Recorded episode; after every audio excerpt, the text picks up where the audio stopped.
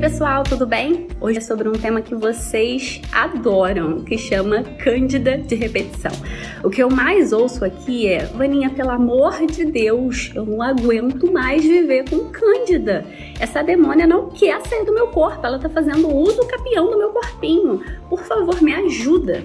Calma, que a gente consegue devolver qualidade de vida para você. Pode respirar aliviada, tá bom? Você não vai viver a vida toda com isso. Vocês sempre me perguntam, mas eu vou viver a vida toda com isso? Não, calma, respira. A gente vai precisar de tempo, mas vai dar certo, confia. Bom, a primeira coisa que eu quero que vocês entendam é que vocês sempre chegam aqui, chegam no meu consultório com a mesma com o mesmo desejo, né? Que é assim, Vaninha, eu quero matar essa demônia que tá me atrapalhando. Não dá pra gente matar. Por que, que não dá pra gente matar? Na verdade, a gente controla o crescimento tá? Por que, que a gente não mata? Porque a cândida, ela é uma comensal.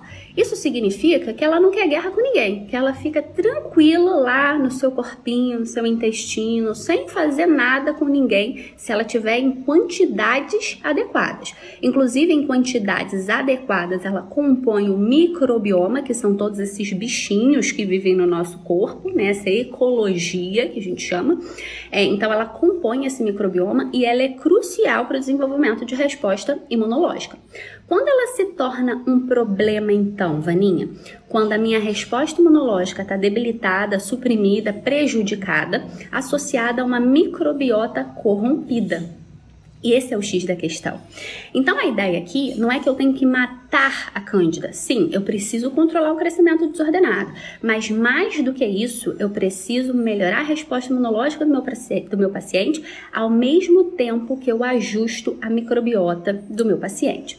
E é por isso, né, que eu vejo constantemente as minhas pacientes fazendo uso de antifúngico por 12 semanas seguidas. Eu tenho paciente que faz uso profilático, por assim dizer, de fluconazol, toma um por semana e já há dois, três anos, né? Não é exatamente assim que a gente vai tratar o problema. Veja, eu aqui não me coloco contra o uso do medicamento se houver indicação, tá? A conduta, o tratamento da candida de repetição é multidisciplinar e por vezes ele vai incluir sim o tratamento com medicamentos. A questão é, você tá 3, 4 anos, 5 anos tentando tratar uma cândida que não te larga, que ela resolveu morar aí na tua vagina e você tá com a qualidade de vida péssima. Isso é um problema, tá? É, eu tenho pacientes que fazem cândida continuamente. Eu tenho pacientes que fazem em um ano oito quadros de candidíase de repetição. É too much, né? Ao mesmo tempo que eu tenho umas sortudas que não sabem nem do que eu tô falando, né? Se você se inclui nesse grupo, agradece agora a Deus, tá? Porque são poucas. Então, é, como é que eu trato esse ambiente então vaginal? A gente tem que fazer várias coisas, né? Primeiro, só mencionar rapidamente quais são as características da candidíase de repetição. Geralmente aqui a gente fala especialmente da candida albicans, tem vários tipos, tá? Mas especialmente a gente fala da candida albicans. É, o que, que, geralmente a minha paciente relata? Um corrimento muito espesso, grosso, que parece iogurte, tá? Então, isso é o mais comum de eu ouvir, um corrimento contínuo esbranquiçado sem cheiro. A cândida geralmente não gera alteração de cheiro, tá? Geralmente isso é bactéria que faz. Então, eu tenho ali um corrimento amplo, importante, tá? Grosso, branquinho, associado a coceira, né? Então, muita coceira, muito desconforto. Eu posso ter desconforto ao ter relação sexual, né? Eu posso ter ardência quando essa mulher tem relação sexual. Por quê? Porque a cândida, ela vai expressar algumas enzimas proteolíticas que podem gerar dano no tecido. E aí é como se eu lixasse esse tecido e qualquer coisa que tem contato com o tecido que já tá lixado e machucadinho, vai doer, né? Então, isso é uma queixa comum também, tá? De ter dor ao ter relação sexual. Mas o mais comum é um corrimento importante e um corrimento sem cheiro, esbranquiçado, com muita coceira. A gente tem vários outros sintomas descritos em literaturas, linkando para intestino, é, linkando para rinite sinusite, mas eu tô falando aqui especificamente do que a gente costuma ver no nosso consultório. É, mas, como eu falei, a gente tem várias questões associadas à síndrome fúngica e o fungo é mais difícil de tratar do que a bactéria, tá? Então já guarda essa informação aí na sua cabeça, por isso que você vai ter que ser mais persistente do que a média, tá? É, Então, quando eu falo né, de uma cândida de repetição, eu estou falando de uma disbiose. A disbiose é uma alteração qual e quantitativa do, do microbioma de determinado lugar, né? Então, eu estou falando de uma alteração dos bichinhos que moram lá na minha vagina. O que que acontece? Lá na nossa vagina, a gente tem é, especialmente cepas de lactobacilos. Eles são os nossos soldadinhos. E aí, quando eu tenho uma diminuição desses soldadinhos, a cândida, ela consegue é tomar conta daquele ambiente e aí você acaba ficando doente. Então, a primeira coisa que eu tenho que fazer, na verdade, a Cândida é assim: você tem que dar um tiro de canhão, porque você tem que fazer tudo ao mesmo tempo. Porque se você fizer aos poucos, ela vai falar assim: você jura, querida? Você vai tentar me matar assim? Você vai me controlar dessa forma? Você tá louca? A Cândida é vida louquíssima, entendeu? Então, você tem que ser dura com ela. Então, a primeira coisa é: eu preciso melhorar a resposta imunológica do meu paciente, tá? E aqui a gente vai falar, lembra que eu não tô falando de shots matinais, que vocês têm esse fetiche com shot matinal.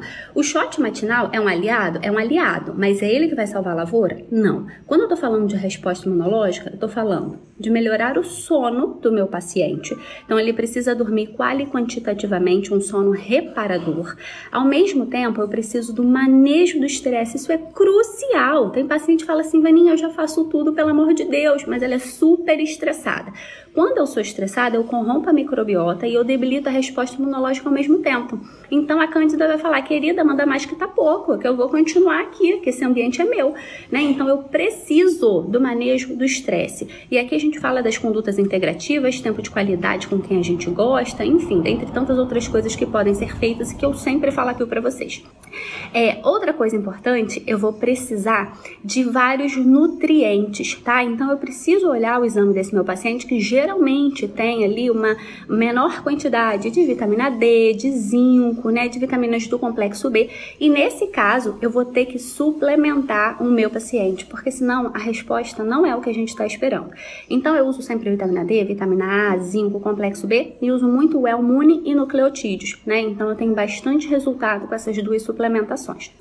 Além eu melhorar a resposta imunológica, né, mudando, melhorando a qualidade e o estilo de vida do meu paciente e suplementação, eu não posso esquecer da dieta dessa paciente.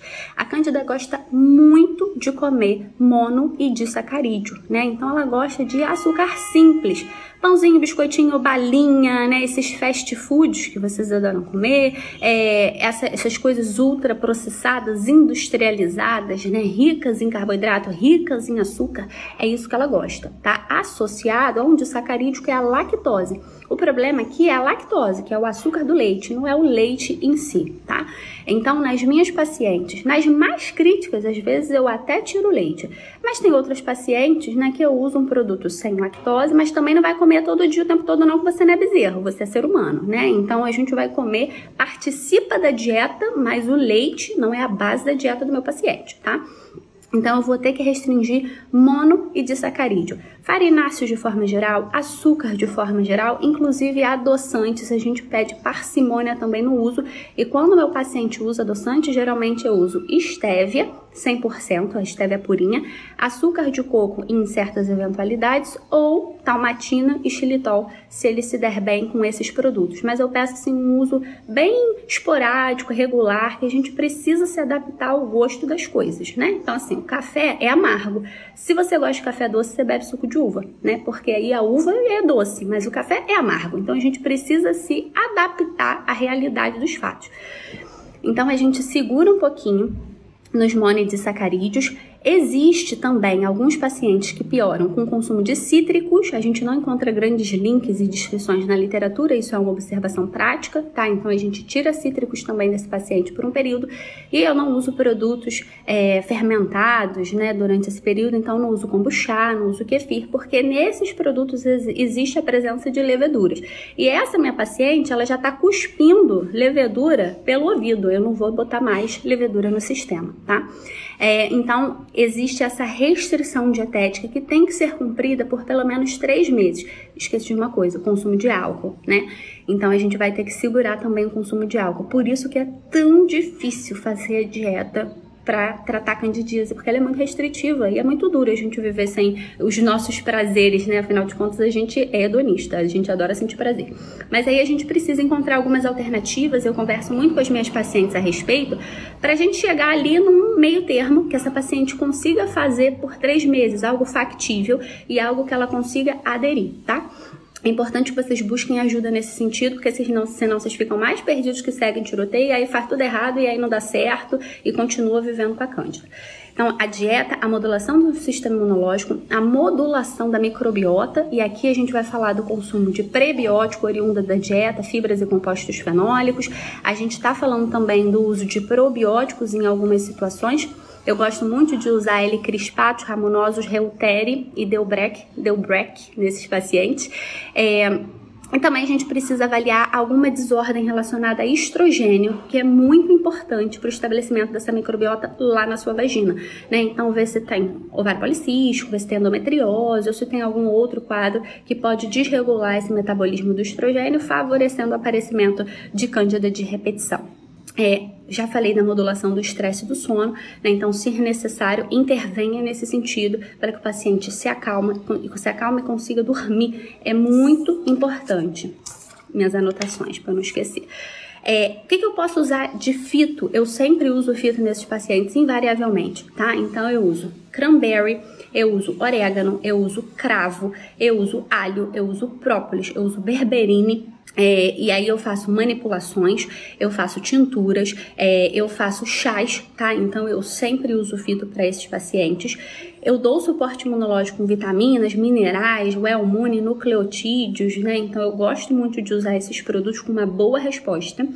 Ao mesmo tempo, eu dou suporte hepático com chás, né? O fungo, ele produz um monte de toxina, né? Então, é legal a gente pensar no fígado. Então, ervas amargas, carqueja, boldo, dente de leão, né? Essas podem ser, alcachofra, essas podem ser colocadas para esse paciente a gente precisa ajudar nesse né, quebrar o biofilme, né? Isso eu gosto muito de fazer com alecrim, mas também poderia ser com enzimas digestivas, também poderia ser com berberine. É, e para modulação do sono e estresse, eu uso muito passiflora, citrus sinensis, melissa, mulungu, relora, adaptógenos, né? Então eu faço todas essas intervenções. Num primeiro momento, eu faço o que com esse indivíduo? Dieta, melhora a resposta, assim, o estilo de vida desse paciente, a gente conversa bastante sobre isso. Entro com uma fórmula de vitaminas e minerais de acordo com o exame daquele paciente para melhorar a resposta imune. Entro com um produto com atividade fungicida, que são esses fitoterápicos que eu falei. E se necessário, eu entro com alguma coisa para modulação da microbiota. Nem sempre no primeiro momento eu vou dar um probiótico para ele. Eu poderia, poderia, mas nem sempre eu faço isso, né? Porque acredito que, acredito não, a literatura, né, diz que quando a gente muda o estilo de vida, quando a gente come bem, quando a gente ajusta as questões hormonais, a gente consegue ajustar a microbiota. Então, nem sempre o ajuste de microbiota, nem sempre ou quase nunca, é feito com probiótico, e sim é feito com uma modulação muito mais ampla, muito mais robusta. Porque se assim fosse, eu, eu dava probiótico para todo mundo, tava todo mundo curado, né? Ele pode ser usado como um coadjuvante, mas não é terapia central, tá? Além disso, duas coisas que eventualmente eu falo para minha paciente usar: o óleo de melaleuca, óleo essencial, duas gotinhas na calcinha. A gente não tem segurança de consumo humano de óleo de nenhum óleo essencial, então meus pacientes não bebem óleo essencial, mas eles podem botar duas gotinhas na calcinha se houver necessidade. E SOS, o óleo de coco, tá? Então, assim, eu prefiro que meu paciente ingira o óleo de coco, uma, duas colheres de sopa por dia. Ele tem sim, de fato, uma atividade fungicida bacana. É, Eventualmente, eu até falo, oriento, né, para essa paciente utilizar a nível vaginal, mas sempre não esqueçam, né, o que eu falo aqui, que vagina não é boca, não é para vocês tacarem comida lá dentro o tempo todo. Eu preciso de uma modulação muito mais ampla, ao invés, ao invés de ficar jogando alho dentro da vagina, ao invés de botar iogurte, ao invés de botar óleo, né, não é isso, tá? Vagina não é boca, né, então a gente precisa ajustar o ambiente e não é ficar alimentando a vagina com comida que ela não quer comer, ela quer, quer outra coisa, né? Então, quando eu faço, tudo ficou meio dúbio, né? Isso que eu falei. É, então, quando eu falo dessa modulação, dessa saúde vaginal, a gente está falando de condutas muito mais complexas. Mas fazendo tudo isso, a gente tem resultado e eu tenho resultados excelentes na prática, graças a Deus, e eu consigo devolver qualidade de vida para minhas pacientes quando necessário. Também tem as ginecos comigo, né? Então é uma conduta sim multidisciplinar, mas você não vai viver a vida toda com essa cândida te infernizando. Acredita, existe saída, mas você tem que buscar ajuda e tem que ser alguém que saiba o que tá fazendo. Um beijo, tchau.